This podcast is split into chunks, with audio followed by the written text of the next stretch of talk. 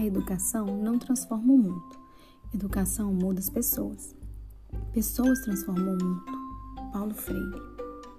No dia de hoje, temos milhares de frases, milhares de ensinamentos quanto à educação, qual o método melhor, quanto aos ensinos. Mas educar. Educar não é ensinar as respostas. Educar é ensinar a pensar.